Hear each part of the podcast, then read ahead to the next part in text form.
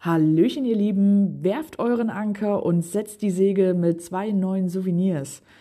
Ja, was ein Slogan, mit dem das Headquarter tolle Neuigkeiten verkündet, denn es gibt zum Jahreswechsel wieder zwei Souvenirs und dieser Jahreswechsel steht ganz im Zeichen der Seeleute. Wie ihr die beiden Abzeichen erhaltet, ja, das ist eigentlich ganz einfach. Ihr müsst für den Drop Anchor 2022 einfach vom 24. bis 31. Dezember einen beliebigen Geocache finden, an einem Event teilnehmen oder einen Adventure Lab Standort abschließen. Ja, ihr habt richtig gehört, einen Adventure Lab Standort abschließen, denn dieser zählt auch, um ja, dieses Souvenir zu erhalten.